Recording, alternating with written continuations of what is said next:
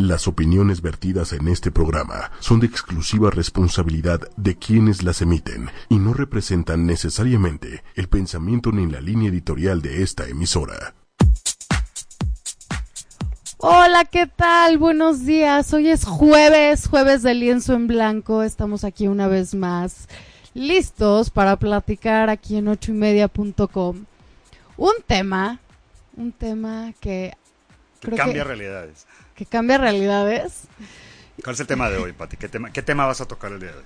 Hoy voy a cambiar, hoy quiero hablar de cómo absolutamente creo que todos las personas del mundo, creo que algún día se han despertado y han dicho, hoy voy a cambiar, hoy quiero cambiar algo.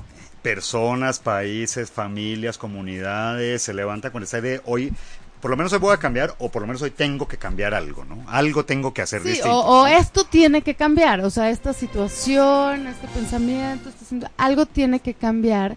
Y tenemos que recordar que vivimos en constante movimiento. Las cosas no son estáticas.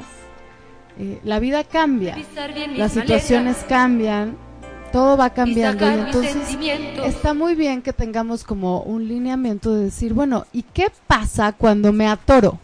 ¿Qué pasa cuando ya no puedo cambiar? Cuando no puedo Porque muchas veces el planteamiento es, o sea, es muy fácil decir, hoy voy a cambiar, lo podemos cantar en la canción, podemos, la canción es muy fácil y todos hemos tenido, porque creo que viene desde nuestro interior ese sentimiento muchas veces despertamos y digo, quiero cambiar esto. Y, tal vez empecemos por ahí. ¿Qué, qué, es esto de, de, cambiar? O sea, es poder estar, pasar de un estado a otro estado. Pasar de una situación actual a una situación futura que me estoy imaginando. Moverte. Es moverme, moverme. Cambio es movimiento. Empecemos por ahí. ¿no? Pero que, que probablemente empezar a preguntarnos cuáles son las reglas o principios que generan cambio tanto a nivel personal. Empecemos a nivel personal y luego vámonos a, nivel colectivo a ver qué pasa. O sea, lo que tú estás diciendo, Ricardo, es como haciéndote la pregunta, ¿por qué unos cambian fácilmente y otros no? Sí. ¿Y otros se quedan atorados? hay principios para el cambio, personales y grupales, ¿no? Y hay personas que cambian, hay personas que no cambian, hay personas que deciden no cambiar deciden quedarse exactamente haciendo lo mismo toda la vida, la misma conducta, el mismo comportamiento, el mismo pensamiento. Se frena la evolución. Con la misma ciudad y con, la, misma, gente. Ya tenemos a Lupita ya, y a Juan Ya, ya, ya, tenemos a Juan Gabriel también, ya son dos canciones ya en el subconsciente. Pero, ¿por, ¿por qué hay personas, digo, tú como terapeuta, ¿por qué crees que hay personas que deciden no cambiar, que deciden quedarse estáticas? Yo no creo que decidan no cambiar, porque como decía, el, el deseo de cambio es interno, viene y lo deseas, lo quieres. Creo que más bien están atorados. Y creo que también es una situación muy frustrante cuando tú quieres cambiar algo y te ves atorado y pasan los días y pasa el tiempo y ves para atrás y te das cuenta que no has cambiado nada, algo con lo que no estás cómodo. Pero no es una decisión quedarse ahí si yo me Sí es una decisión, porque, o sea, inclusive el no decidir es una decisión, pero es una decisión inconsciente. Es una, tú conscientemente lo que quieres es cambiar. Es crecer, desarrollarte, aprovechar al máximo, al máximo tus posibilidades. Como que hay un deseo inherente del ser humano a mejorar. Hay un deseo inherente a mejorar. Como deseo, como deseo, ¿no?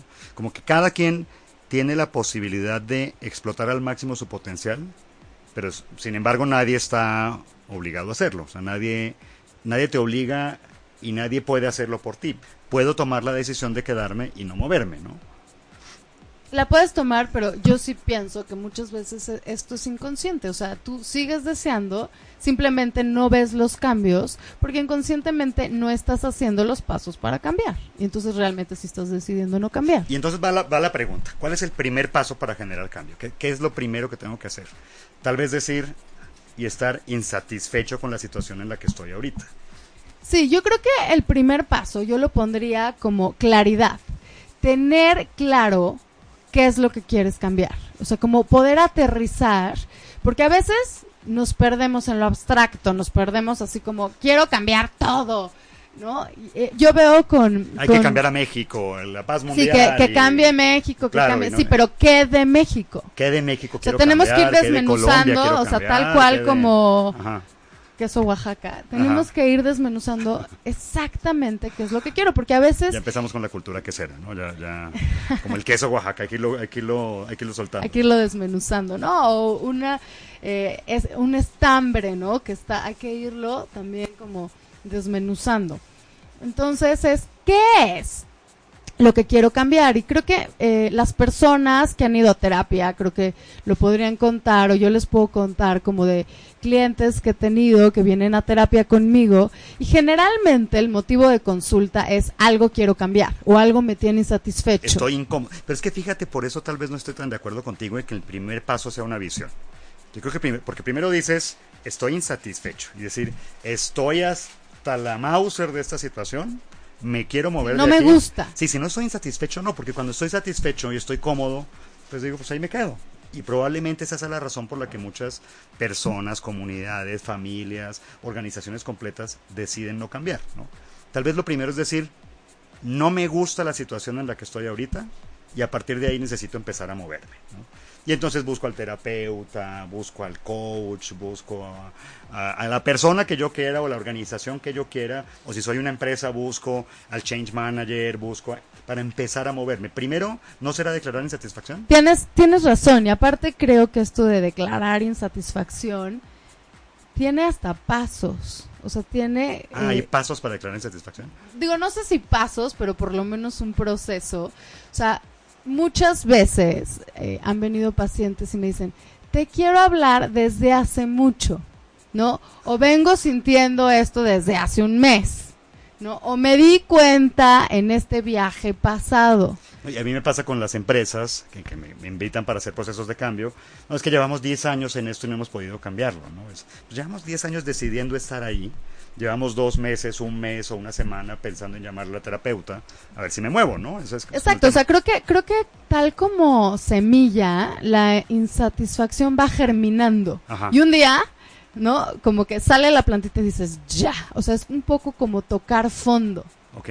Justo el otro día me, me habló un cliente, sí, me habló un cliente y entonces yo le decía, no tengo espacio pero estoy a punto de acabar con una persona. Si me esperas unas semanas, sí te puedo ver, pero no creo, no sé qué tan urgente sea. Y ella me decía, es que es urgente. Llevo mucho tiempo con esto. Pero creo que su plantita ya había germinado, porque digo, si llevas mucho tiempo con esto, pues ya pues esperar unas semanas más. ¿eh? Pues ya, no, ya, oye, ya, ya, vivías ahí, eh, no, constantemente. Entonces ya que más da unas semanas más, unas semanas menos. Pero justo creo que es lo que pasa. El día que germina, esta insatisfacción. O sea, el de, hay un momento en el que tocas fondo y dices, ya. Ya, hasta aquí. Es hasta el momento de cambiar. Y creo que aquí se atoran algunas personas. Pero, una pregunta, a ver, lo que tú estás diciendo es que para cambiar, ¿tengo necesariamente que tocar fondo? Para declarar insatisfacción, que digamos que es ese primer paso, ¿hay un momento o, o un subpaso que es decir, tocar fondo? ¿O es llegar a un punto en el que yo diga, o, cada quien tendrá como su nivel de insatisfacción y decir, mira, mi fondo es ese. Hay quien dirá, no, mi fondo ya es estar tirado en el piso al borde del suicidio, ¿no? O la organización ya cerrándose y nada que hacer, ¿no? Yo creo que sí tienes que tocar fondo porque si no, no tienes la motivación necesaria para hacer el cambio. Creo que somos seres donde a veces nos da flojera o miedo y tendemos a querer quedarnos en la zona de confort. O sea, el, tocar fondo motiva el cambio y te ayuda a declarar insatisfacción. Yo veo personas que cambian muy fácilmente sin necesidad de tocar fondo. Es que tal vez sí están tocando fondo. Nada más que su fondo es distinto. Su fondo, y tal vez ahí a veces es cuando nos atoramos. La, alberca es un poquito más, es, menos honda, dicen yo, yo llego hasta aquí, punto. Exacto, yo, yo creo que más, más bien, y ahí es donde muchas personas, porque justo lo que decimos es, bueno, a veces nos atoramos en el cambio. Y está el que llega y se pone así, ¿no? Dice así, ya, hasta aquí, ya ese. Y está el que está más o menos, a, ver, a ver, mira, porque también está el que cambia de esta, de esta forma, ¿no? Dice, cambia, cambio desde acá, o cambio desde acá. el, el enamoramiento te cambia. Sí, el enamoramiento. De hecho, de hecho le diría que era una forma de locura, ¿no? Es una fuerte motivación. oye, o te quedas en la zona de confort. Anda, todo está cool, todo, todo está cool, no hay nada te que mueves, cambiar. ¿no? estás asoleándote. Es que mira, mira que justo hoy estaba teniendo yo una reunión con unos amigos con los que estoy implementando un proyecto de cambio en Sudamérica, en Colombia, ¿no? Que por cierto, quiero saludar a todos esos amigos. ¿Se puede? Sí. Salúdalos. Entonces, saludar primero. Saludos hasta Colombia. Saludos hasta Colombia para Alex Ortiz, Alex Vanegas, Juan Camilo, eh, Andrés Martín, Amalia Gómez, Sandra Jiménez, Mónica Díaz, Catalina, Andrés Mauricio. Un fuerte abrazo porque yo sé, definitivamente está ya en un proceso de cambio muy personal. Yo lo veo, uno de ellos cambiando muy personalmente. Decía, ¿cuál es el objetivo del cambio? Como decía, es, ya hay una insatisfacción, pero lo siguiente es lo que tú decías, ¿cuál es el objetivo? ¿Hacia dónde nos queremos mover?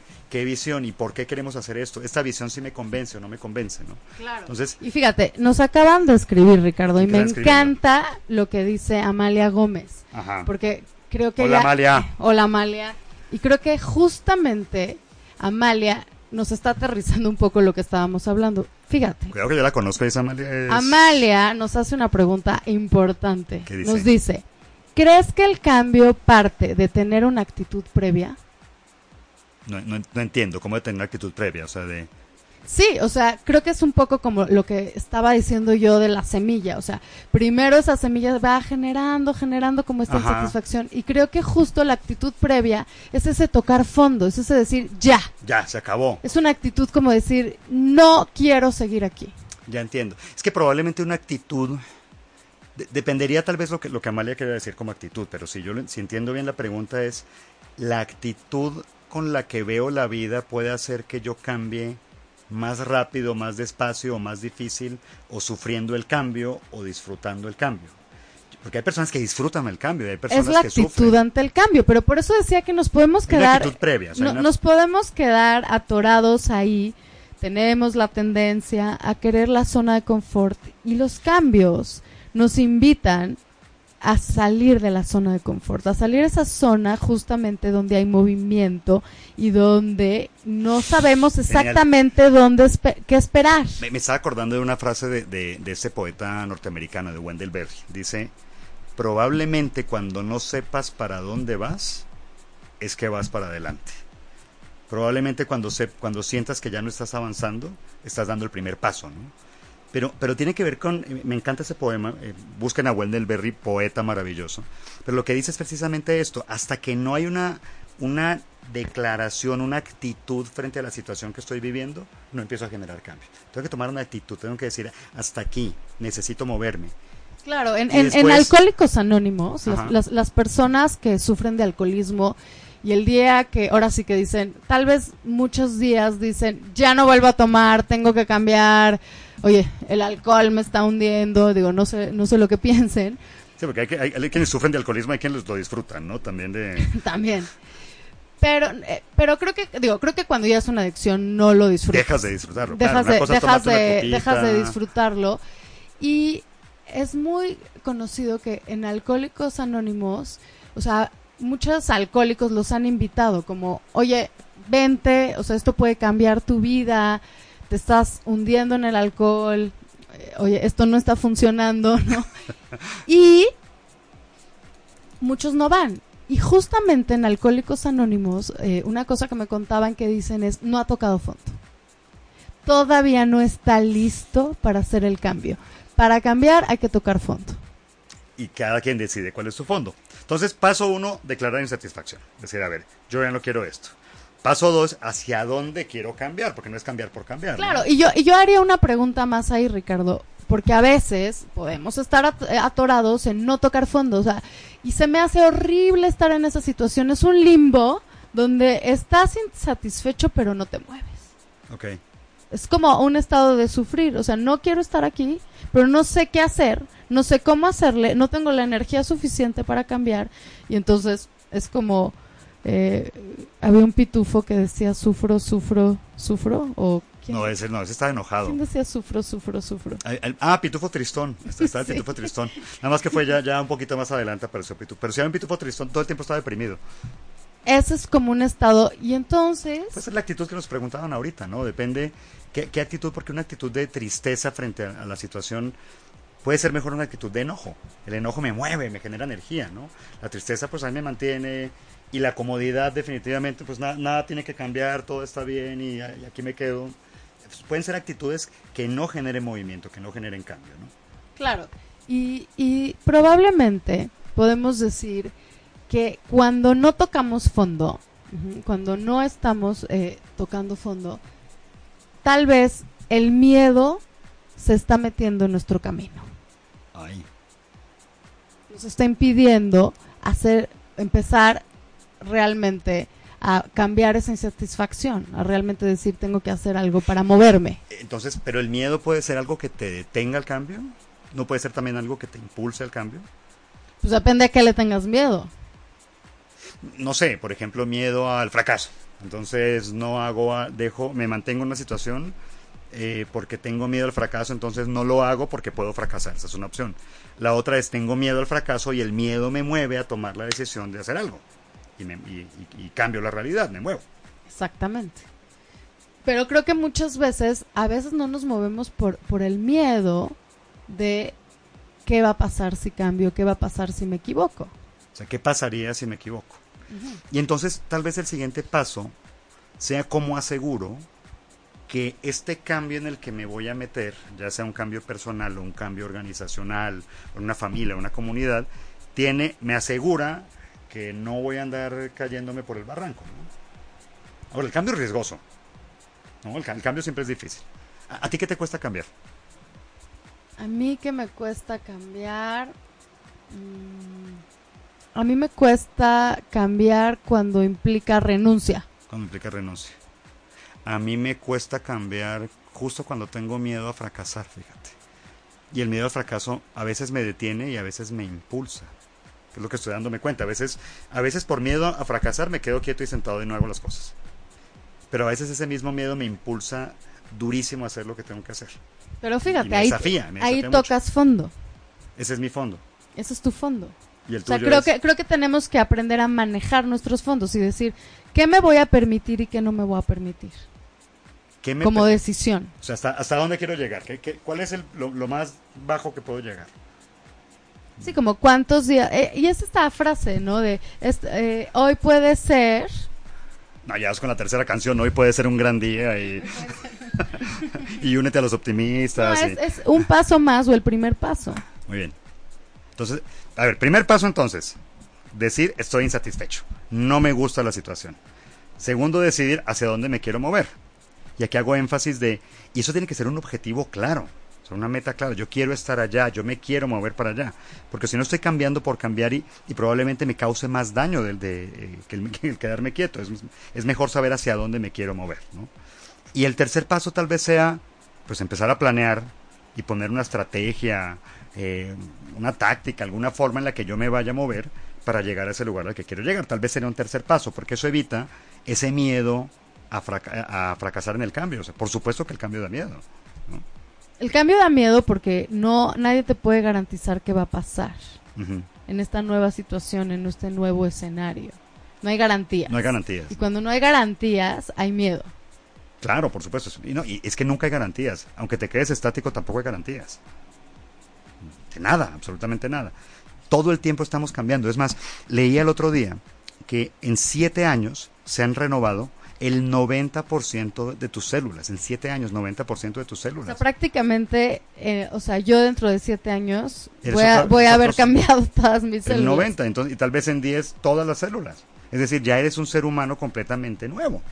O sea, ¿no? el, el, las células que tenías murieron, renacieron, se mantienen ahí por energía, información, por el código genético pero pues ya no es el mismo, ni siquiera es el mismo cuerpo, ya cambiaste totalmente, ¿no? Sí, bueno, y esto lo puedes ver con las fotos, ¿no? Es impresionante ver no, un yo álbum. Me, yo me veo igualito. Yo me veo igualito de hace 15 años. Ay, sí. No he cambiado nada. Yo creo que sí has cambiado. Nos vas a tener que poner unas fotos y vamos a hacer una votación. Nadie me busca en Facebook para ver las fotos de, de hace 15 años. No, el asunto, yo creo que sí te estás moviendo todo el tiempo, quieras o no. Pero el planear hacia dónde me quiero mover, el tener claro dónde quiero y el decir dónde estoy no me gusta, creo que son las primeras condiciones para poder empezar a moverte. Creo que esas son básicas. Y mira que yo explico mucho, sobre todo, tú sabes que yo hago cambios más bien a nivel organizacional. Y yo explico mucho eh, esta, esta forma de cambio como un ciclo. Al final, ¿cuál es? Ese es el ejemplo que yo suelo poner. El coche que te gustaría tener, ¿cuál coche te gustaría tener? Le pregunto yo a las personas. Y siempre me dicen, no, yo quiero un Ferrari, yo quiero un Lamborghini, y les hago la broma tranquilos. Yo ahorita les regalo el Ferrari, ahorita les regalo el Lamborghini. Lo único es que quiero que me firmen un documento en que me entregan su carro, su coche, y ya, pues, eh, no pueden manejar otro coche sino el que yo les doy, ¿no? Me firman el contrato, todo el mundo, claro que sí, sí quiero el carro. Cerrado. Cerrado, quiero un Lamborghini, ¿no? La cosa es cuando tú sales en nuestras calles latinoamericanas a manejar un Lamborghini por primera vez en la calle. Entonces, en vez de algo que parecía maravilloso, movimiento y qué rico, voy a tener ahora un Ferrari o un Lamborghini, de repente se convierte en una pesadilla porque, a ver, salte a manejar por las calles de Tecamachalco, cómo te va, o métete a los topes de la herradura para ver si realmente el, Lamborghini pasa. Deja todo eso al tráfico. El tráfico, es más, que te pasen, que te lo rayen, dónde lo, dónde lo estacionas, qué haces con el carro. Entonces, de algo que era maravilloso, de repente te ves absolutamente paralizado, y es la primera etapa. Es decir, me paralizo frente a Y estoy así, estoy así como, como venado lampareado en la carretera carretera, me quedo así quieto, no, me puedo ni mover, no sé qué hacer. Y esa es una primera etapa necesaria para poder cambiar. Luego viene una segunda etapa que... es como una etapa de shock. exacto, estás en el shock. Porque a veces el cambio viene sin avisarte. Es más, a veces el cambio no lo generas tú, el cambio te lo está generando tú mismo. Exacto, eso es muy importante, es muy importante decirlo. A veces tú no querías cambiar y hay un cambio y te, te obligaron a cambiar. Hubo una modificación y Punto. Ni modo. Desde si soy niño, mis papás se cambiaron de casa. Desde si soy un adulto y me quedé sin trabajo o tengo un nuevo trabajo. tembló y me tuvieron que me desalojaron de mi casa y tengo que buscar una nueva. Claro, me casé, me divorcié, o todo, todos los cambios que pueden venir desde fuera, el, temblor fue, vaya, nos obligó a cambiar una enfermedad. Y, y, probablemente yo no esperaba que esto pasara, pero ese es ese momento de shock donde me entero y estoy completamente paralizado. ¿no? Luego viene otro momento más interesante que es el momento de enojo, de duda, ¿no?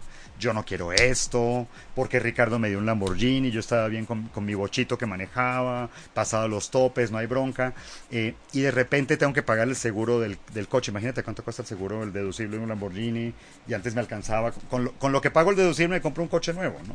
Pero ya afirmé que solamente puedo manejar esto.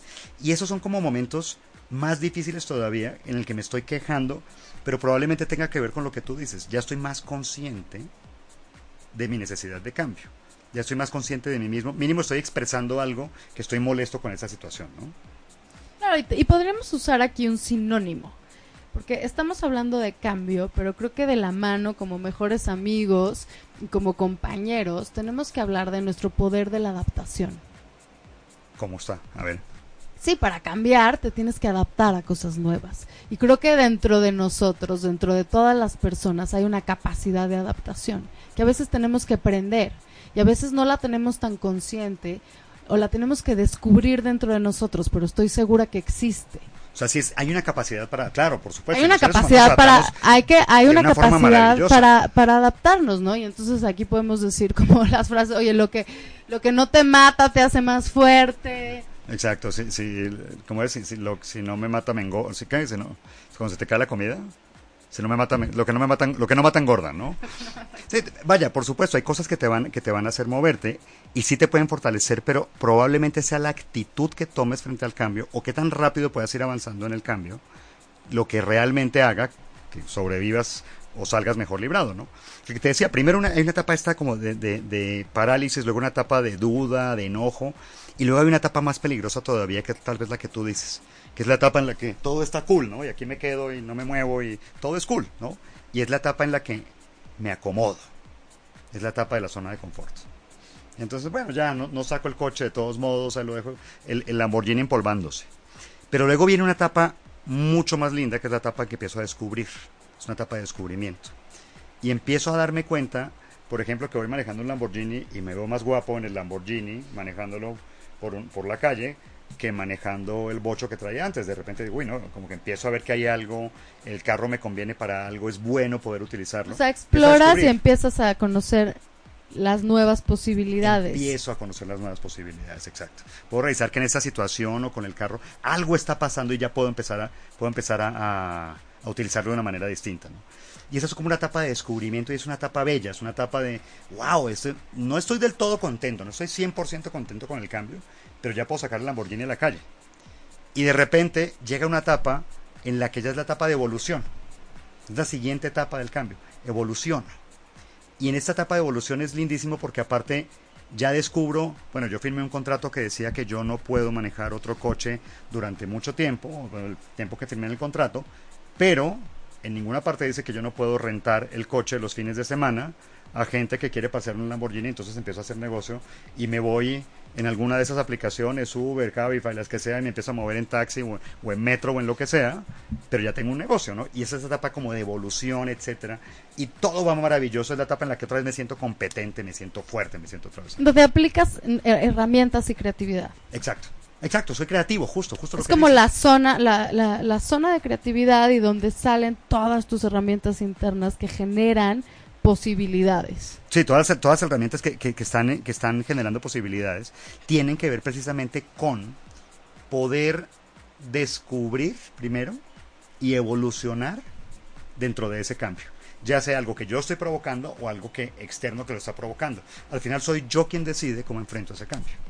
Pero esto es un ciclo, porque ya te acostumbraste al Lamborghini, ya generaste negocio y de repente llega Ricardo y te dice otra vez, bueno, ahora te voy a dar un yate me das No, lo que pasa es que una, una vez que te acostumbras, una vez que ya estás adaptado, otra vez caes otra vez en la zona de confort, otra vez ya se vuelve conocido, ya lo sabes manejar, te vuelves, ¿no? Como experto en eso, ya conoces, y entonces a veces tú decides si ahí te puedes mantener o si necesitas nuevamente, o si tienes que moverte. Bueno, entonces, a ver, resumen, vamos. Para generar cambio, el primer paso es generar insatisfacción, es lo que entiendo que estamos como acordando. Es decir, toco fondo y cada quien decide cuál es su fondo. Segundo, decidir hacia dónde me quiero mover, cómo me quiero mover, más bien, hacia dónde me quiero mover. ¿no? Claridad, si tener la claridad de hacia, hacia dónde voy. Sí, esta es la visión hacia dónde me quiero mover. Y el tercero es planear y tener claridad de cómo, primero, hacia dónde, y el tercero es cómo me voy a mover. Tener un plan de acción que me permita mover, ¿no? Eh, y, estar consciente que ese plan de acción, ese cambio, va a pasar por diferentes etapas. Una etapa, las cinco que estábamos definiendo, una etapa primero de parálisis, luego una etapa de duda, luego una, una, zona gris en la que estás cómodo, nada te parece, pero no haces nada, como, luego una zona de descubrimiento, una etapa de descubrimiento, y luego una evolución hasta que me llegue el siguiente cambio y otra vez tenga que empezar. como persona o como organización. Exactamente. Es otro ciclo, ¿no? Y después de eso, ¿qué viene? Después de haberlo planeado y Pero primero una cosa, Ricardo. A ver. Supongo que en estas etapas te puedes atorar. Ajá, claro que te puedes atorar. No, te puedes atorar. ¿Qué te atora? Uy, te puede atorar el miedo, te puede atorar. Bueno, como yo veo las cosas, como yo veo las cosas es. Creo que hay dos fuerzas muy radicales que nos impulsan como seres humanos. Una es placer y la otra es dolor, ¿no? Y a veces el quedarme cómodo en un lugar parece que me da placer. El no, el no moverme parece que me da placer. Lo que no me doy cuenta es que a veces tengo que pagar un precio de dolor muy alto, por eso que parece placer de quedarme en una situación, en un trabajo, en, una, en un status quo, en una relación, qué sé yo, ¿no? Es, eh, sin embargo, cuando, hasta que no me doy cuenta que esto me está causando dolor, no me empiezo a mover o hasta que no me doy cuenta que aquello que yo interpreto como placer realmente no es tan placentero y que hay cosas mucho mejores esperándome, no me muevo. Claro, como, como aquí justo nos están poniendo, Ricardo, o sea, cambiar tiene sus responsabilidades, porque es como ganarse la rifa del tigre, ¿no? No todo mundo tiene la capacidad de cuidar al tigre. Entonces puede ser un tema de miedo el que la gente no cambie, o sea, lo que te atora. Porque conlleva con las responsabilidades y tú te puedes preguntar, hijo, ¿puedo o no puedo? Y me, estoy metiendo en un rollo. ¿Y, en qué quiero cambiar? Por, eso es muy claro decir, oye, ¿en qué quiero cambiar y hacia dónde me quiero mover? Por ejemplo, ¿quién, sería, si la pregunta te la hago, ¿serías capaz de ser presidente de la República en este momento? ¿Serías capacitada para tal? No me interesa en lo más mínimo. No, bueno, la, pregunta, la, pregunta, la pregunta es si eres capaz. ¿Puedes o no puedes? No. ¿Por qué? Eh, esa es la rifa del tigre, o sea, es, y sin defender a nadie, ¿no? O sea, no, no, no, no quiero defender ni acusar a nadie, pero es una posición de muchísima complejidad, no estoy listo. Yo no estoy listo. Pero, pero yo, yo no lo vería ahí como yo no estoy listo. Yo no quiero esa posición. No es que, nunca voy a estar lista porque no la quiero. Yo quisiera, o sea, si fuera a hacer algo por mi país, lo haría desde, desde otro puesto, desde otro... Bueno, ¿y estás lista para esa posición en este momento? ¿O hay algo que tengas que prepararte para ello? Yo creo que siempre te tienes que preparar cuando Ahí asumes una cosa nueva. Pero entonces, tal vez dentro de ese plan de acción, que sería como este tercer paso que estamos definiendo, tiene que haber varias aristas entre- y una de ellas puede ser prepararme, porque si no me, me saqué la rifa del tigre, me gané el tigre, me lo llevo a mi casa y ahora cómo cuido esto, ¿no? Es justamente cómo me preparo y cómo, cómo lo hago mejor para poder realmente conectarme con, con el cambio. Es- Claro, y mira, aquí tenemos, justamente, hay una página que se llama Unstuck, que es una página que, para que tú puedas reflexionar Ajá. cuando te atoraste, cuando te atoraste y cuando no te estás moviendo. Ajá. Y justamente aquí lo que nos dice Unstuck es que muchas veces podemos decir que el miedo está como obstaculizando tu camino del, de cambio, ya te quedaste paralizado, ya no Ah. pudiste avanzar. Ajá. Tal vez en todas estas etapas que tú nos estás contando, Ricardo. Y ellos hablan de cinco cosas, cinco preguntas que te puedes hacer a ti mismo para ver si el miedo ya se apoderó de ti, ya te paralizó, no te está dejando cambiar, no te está dejando evolucionar. Ok. Y fíjate, una de estas preguntas es que podemos tener una actitud de todo o nada. Y esa actitud muchas Uy. veces no nos ayuda, es como una actitud perfeccionista, donde, híjole, si es todo o nada, pues me da mucho miedo. Claro, por supuesto.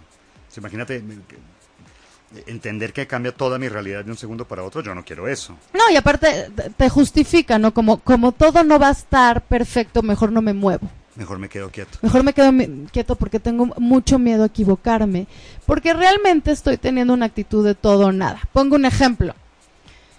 Yo decido que quiero cambiar y quiero hacer más ejercicio. Y yo decido... empecé ayer, y yo de- empecé ayer. Muy, muy bien. Ayer empecé. Decido que me voy a despertar más temprano. ¿no? Ok. Porque para, para que me dé tiempo de hacer ejercicio me voy a despertar más temprano. Y ponte tú que suena el despertador, me quedo dormido Ay, 10 cinco minutos, ¿no? más. Y entonces puede ser que yo diga, ya me retrasé 10 minutos. Ajá, Ya no vale. ajá. Porque yo dije, no sé, que iba a ser media hora de ejercicio. Ya no vale. Y entonces como no tuviste el tiempo completo, Ajá.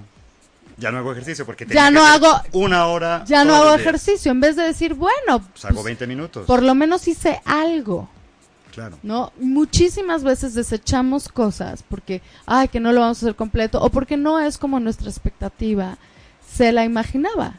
claro. Entonces, lo, lo, lo dejo. Entonces, esta actitud perfeccionista nos impide hacer muchas cosas. Sí, y probablemente esta, esta frase, eh, me acordé ahorita del, del primer paso en la luna, ¿no? Un pequeño paso para el, ¿cómo era? Un pequeño paso para el hombre, pero un, un gran paso para, Para la, la humanidad, humanidad. ¿no?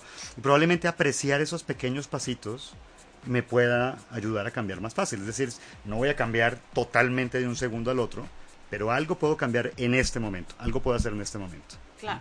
Entonces, si estoy pensando en, to- en totalitarios o todo o nada, probablemente es algo No, y, creo que más bien nos tenemos que conectar con el chip de cualquier pasito, por más chiquito que sea, ¿no? Como lo como dicen baby steps.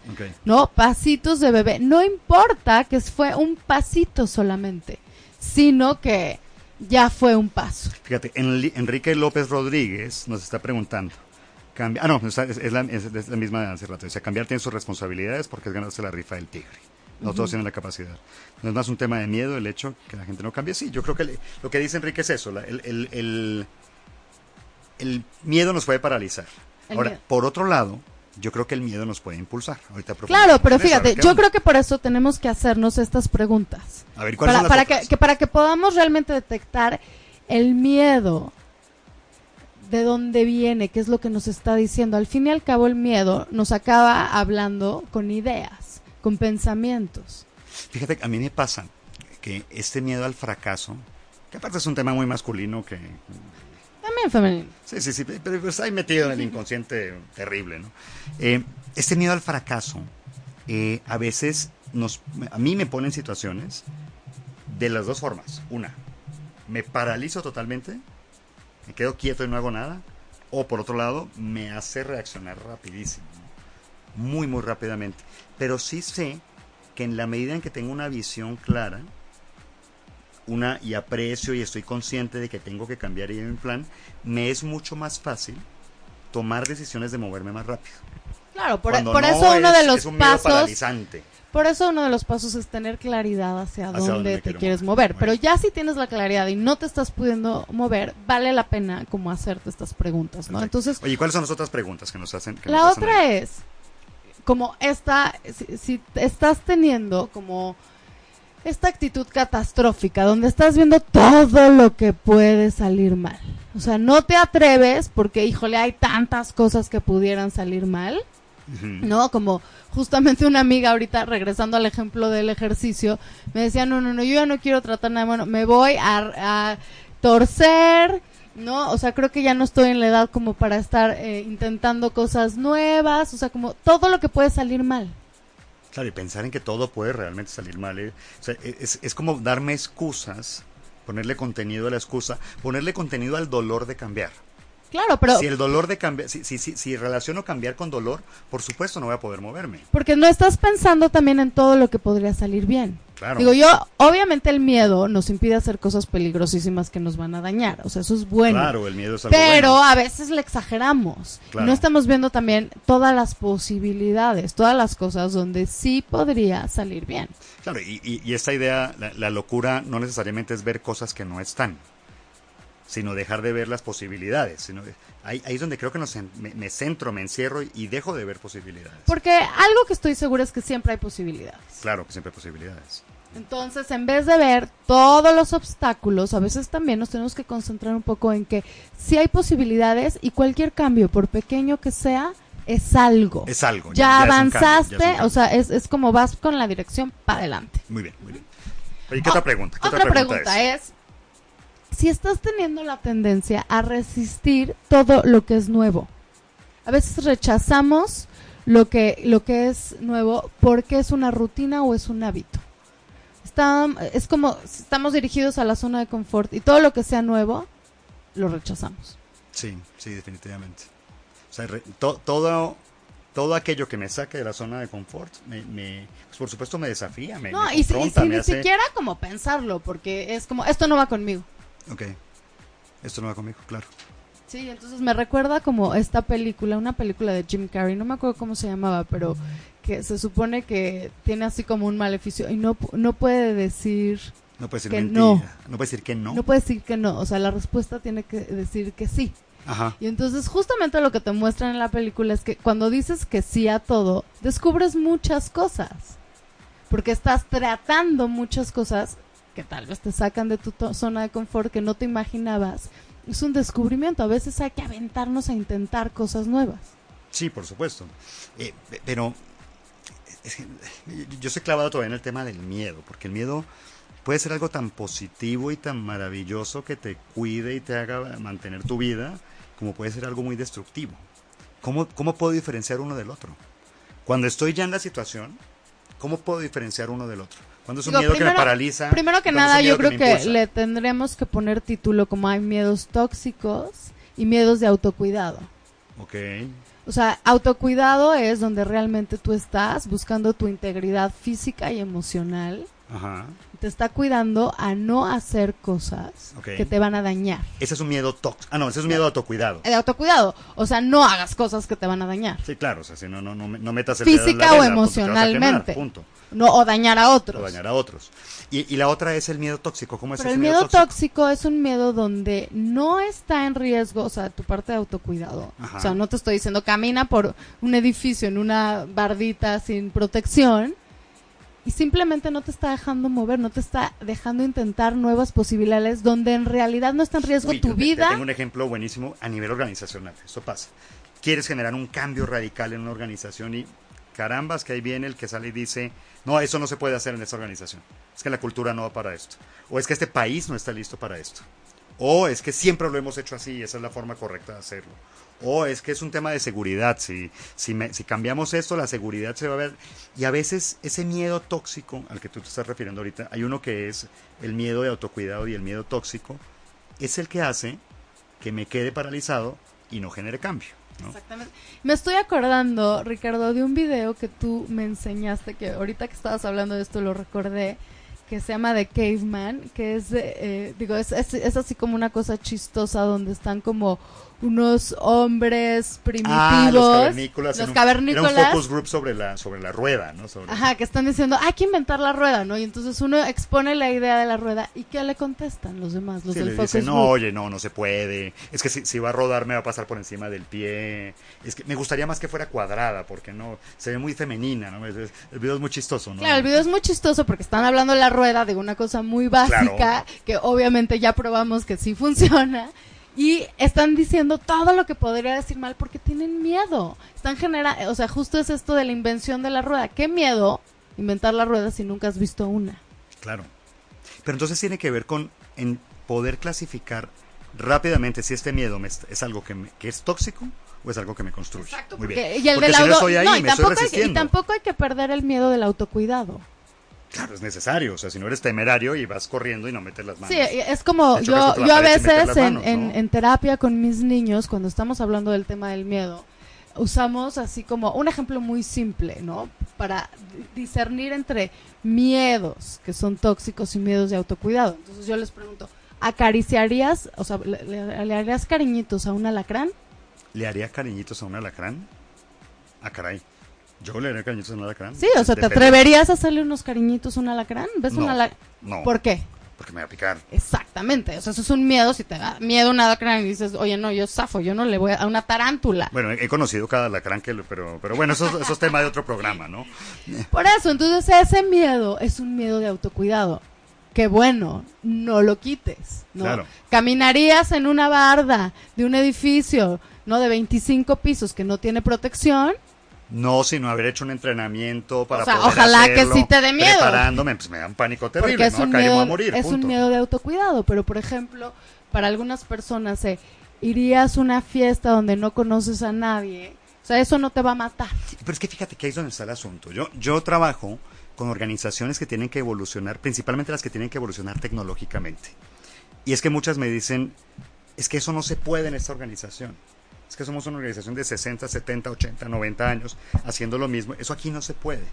Uy, Ricardo, es que si metemos tal sistema, perdemos toda la seguridad y ya no vamos a saber si podemos controlar el negocio, ¿no?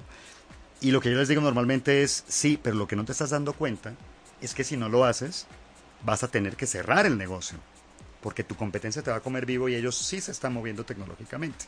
Y a veces no me doy cuenta que el paradigma ha cambiado tanto que yo quiero seguir pensando en aquello que antes me hacía sentir seguro. ¿No? Ese es un miedo tóxico. Claro. Quedarme en el pasado, algo, algo que antes me hacía sentir seguro. Y no estar viendo las posibilidades que se me abren el día de hoy, ¿no? Creo que nos, nos están diciendo algo. Ahorita por ahí. nos están diciendo algo, fíjate. Siempre he estado expuesta a muchos cambios drásticos sin previo aviso, Ajá. ¿no? Cambios físicos, emocionales, laborales. Y ahorita me siento paralizada y no me muevo. Y, y creo que ahorita justo Anel que nos escribe nos está poniendo algo muy importante en la mesa. A veces también estamos saturados de cambio. O sea, si- Saturados. si te, si te exponen a cambios muy drásticos, ¿no? Y que tú tienes que acostumbrarte, creo que es importante decirle en él que en un principio esto es muy normal, sentirse paralizados, Claro, porque claro. también estás saturado de, ¡Ah! Ahora todo es nuevo. Estoy, estoy, estoy como, como, como venado lampareado en la mitad de la carretera y no me puedo mover, ¿no? Claro, y- el peligro es quedarme ahí porque el coche va a seguir avanzando. Eh, El peligro es quedarte ahí demasiado tiempo, pero creo que nos tenemos que también dar chance y de repente decir, a ver, acabo de sufrir cambio en todo y el darte chance también es apapacharte y decir, es normal que esté paralizada. Es normal sentirme de esta manera abrumada, Qué fuerte. claro. porque demasiado cambio, ¿no? En todo hay escalas. Cuando es demasiado nos abrumamos. Pero mira que, eh, y no sé si, si Anel está pensando en eso, algo, algo que pasó en mi vida por el trabajo de mi papá, era que cambiábamos de casa cada seis meses, cada año, y yo acumulé, treinta y tantas mudanzas. Y probablemente me acostumbré tanto a cambiar de casa que no me doy cuenta que la necesidad era que tengo que cambiar esa necesidad de estar cambiando todo el tiempo. A veces la necesidad es cambiar para detenerme un rato. Tanto cambio, tanto me muevo, que probablemente mi necesidad de cambio sea decir, tranquilo, quieto. Claro, y también cuando, cuando te expones a demasiados cambios y estás Sereno, abrumado, moreno. creo que lo primero es, un poco como decía Stephen Covey, primero afilar la sierra, ¿no? O como dicen, recargar la pila. O sea, a veces tengo que hacer un, y recargar echar dos pasitos para atrás, echar dos pasitos para atrás para, para poder entrar en, en, esa recarga de la pila, ¿no? Y esa, esa me parece una, una pregunta muy, muy importante que nos está haciendo Anel, porque es, si todo el tiempo, todo el tiempo estoy cambiando, pues por supuesto que también hay un tema en que está incluso afectando hasta mi identidad, creo yo. O sea, ya es, pues, ¿quién caramba soy si no tengo algo? Creo que tiene que haber una, algunas cosas tienen que mantenerse como Continuidad, exacto. y, ya, ya eso iba. O sea, obviamente a veces hay que cambiar o a veces nos exponen a cambios, queramos o no, y tenemos que adaptarnos. Pero también a veces vale la pena recordar lo que sí permanece. Y siempre, y siempre, no quiero cambiar? Y siempre hay cosas que permanecen. Ahorita que hablabas de las mudanzas, yo me acuerdo que con los niños se usa una técnica, porque a los niños los puede estresar mucho las mudanzas. Y entonces decían, llévate todas tus cosas y pon tu cuarto igual. Y aunque estás en otro lugar y tal vez tu recámara tiene diferentes proporciones y obviamente no es igual que la anterior, pero tus cosas ahí siguen. O sea, hay cosas que permanecen y donde también te puedes arraigar y sentirte más cómoda cuando te está pasando encima una ola de cambio. Por supuesto. Y a veces, eh, porque en el caso organizacional, porque eso es con niños, con adultos, es un poco más complejo, porque en las organizaciones es algo bien curioso. A veces el cambio tiene que ser tan rápido y tan fuerte que si no te va a comer el mercado, te va a comer la competencia. Realmente la amenaza es muy real, ¿no? Y a veces tengo que tomar decisiones de, cambiar de manera muy rápida y no va a haber chance de poner mi recámara como estaba antes. En el caso, y entiendo que hay una técnica para los niños, sin embargo hay momentos en que el mismo niño, y te pongo el ejemplo de lo que pasó el 19 de septiembre, ¿no? El niño tenía su recámara y de repente deja tú que se va a una nueva recámara, ya no tiene recámara, ya no tienes casa. Eso es un cambio radical que, que tú no querías. ¿Cómo lo puedo afrontar? No, y que tú no querías, no, no, no, te llegó, fue drástico, fue repentino y fue negativo. Y relacionándolo con, con lo que nos decía Amalia al, inicio del programa, no, Amalia, Amalia, Amalia, al inicio del programa, tal vez sea un tema de actitud, incluso frente a una situación tan compleja como esa, porque en México tuvimos pérdidas importantes hace muy poco, eh, de las que apenas estamos recuperándonos, estamos empezando un proceso de recuperación que es largo. Eh, la actitud que le ponga yo al cambio, cómo interpreto esa situación, me va a permitir salir o no salir más rápido. Claro, y, aquí me gustaría decir una cosa, Ricardo.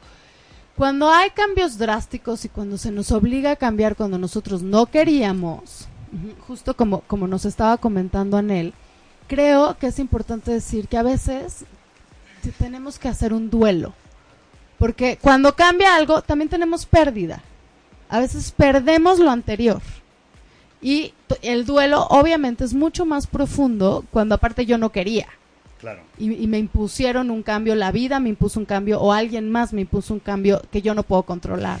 Claro, claro, claro. Y, y, creo que aquí es, es importante saber que se vale tener ese duelo, pero también... Y se vale tener miedo, ¿eh? Y se vale tener miedo. Se vale estar muerto del susto. Y que poco a poco voy a ir adquiriendo como esa estabilidad, ¿no? Poco a poco la voy a ir consiguiendo. Y lo que tengo que usar son mis herramientas internas. Y vuelvo a lo que decíamos de prender en tu interior ese, ese poder de adaptación, o sea, saber que dentro de mí hay un poder de adaptación, que tal vez ahorita me voy a dar chance porque estoy en shock, me voy a dar chance, pero que se me va a aprender ese poder de adaptación y que podemos adaptarnos a todo. ¿no? y, es que, hay un tema muy fuerte que tiene que ver con autoestima y eso es a nivel personal y colectivo. Cuando una organización, cuando una persona está trabajando en que su autoestima esté alta, que realmente esté alta, creo que es mucho más fácil salir adelante. Cuando mi autoestima está baja, está maltratada, cualquier cambio, por mínimo que sea, va a ser una amenaza tremenda. Y, quiero completar con algo, es que yo, yo veo que hay dos necesidades muy fuertes en los seres humanos hay una necesidad de certeza. Tenemos necesidad de certeza. Que yo voy a llegar y está mi casa, que está mi familia, que está quien no, y siempre necesitas cosas estables que no estén cambiando. Claro, claro. Pero también hay una necesidad de sorpresa. Porque la vida con solo certezas puede ser muy aburrida. Es más, en los países donde casi todo es certeza, los índices de suicidio son mucho más altos que en los países donde no hay tantas certezas. Hay un estudio para, eh, que se hizo para eso y está publicado, lo publicó Harvard. Es en los países donde hay mayor estabilidad, donde todo está dado, la gente se suicida más. ¿Por qué? Porque ya todo está dado. También está la necesidad de sorpresa. Pero cuando estoy cargado solamente en la certeza o solamente en la sorpresa, en una de esas necesidades y no hay un balance sano, estás hablando de equilibrio. un equilibrio, claro que hay necesidad de sorpresa. Me gustaría que algo cambiara, me gustaría que algo fuera distinto, me gustaría que algo, que algo, que, que algo me ayude a transformarme. Si no, pues ahí me muero y ahí me quedo. Claro, y por eso nos crezco. tenemos que agarrar de cosas estables y también ir como buscando esos cambios, o digo, a veces no buscando, sino que nos los van imponiendo, entonces los vamos manejando. Pero, y por ejemplo, algo que se me ocurre, que son cosas estables y son cosas de donde me puedo agarrar, son las redes de apoyo, los vínculos. A veces Claro, esos claro. no, no, o sea, digo, pueden ir transformando como en su forma o así, pero ahí están, ahí están esas personas, esos vínculos, esas redes de apoyo, y que si no las tengo también las puedo crear. Las puedo crear. Y, y este punto, me acordé de lo que decía René Brown, de este punto, a veces el cambio me sacude tan fuerte que me pongo tan vulnerable que me siento hasta avergonzado de lo que me pasó porque, porque me equivoco en mi vida, porque cometo a veces actos y cualquier persona comete desde los actos más simples hasta los actos más aberrantes y, le- y se le puede fregar la vida por eso. Pero el estar, sentirme completo, ponerme vulnerable y sentir, mira, yo puedo cambiar, yo valgo como persona, valorarme dentro de este cambio, apreciarme y apreciar aquello que el cambio me produce, creo que me puede ayudar a ser más fácil. Teniendo un balance entre, un equilibrio entre las certezas que necesito y las sorpresas que necesito. Exactamente. Y fíjate, justo ahorita se nos va acabando el tiempo, Ricardo, pero me encantaría cerrar con algo que nos está diciendo Alexander Vanegas. Alexander Vanegas nos dice, ¿cómo tener esa sana higiene mental frente al cambio sin caer en el error del mundo líquido de Bauman? Wow, aquí se, se- se nos puso profundo Muy Alexander Vanegas. profundo, ¿eh? Eh, qué, qué excelente manera de cerrar. Mira, creo que una higiene mental eh, tiene que empezar mucho antes. Yo creo que tiene que empezar desde la autoestima. Nuevamente, me regreso a lo anterior. ¿Qué tanto me aprecio como persona? ¿Qué tanto me quiero como persona? Me va a llevar a decidir dónde está mi fondo. ¿En qué momento tengo que empezar a cambiar? ¿Qué cosas acepto y qué cosas no acepto? ¿Qué tanto lo acepto? ¿Qué tanto eh, tengo la autoestima fuerte incluso como organización, como familia, como país? Me va a decir a qué estoy dispuesto y qué no estoy dispuesto.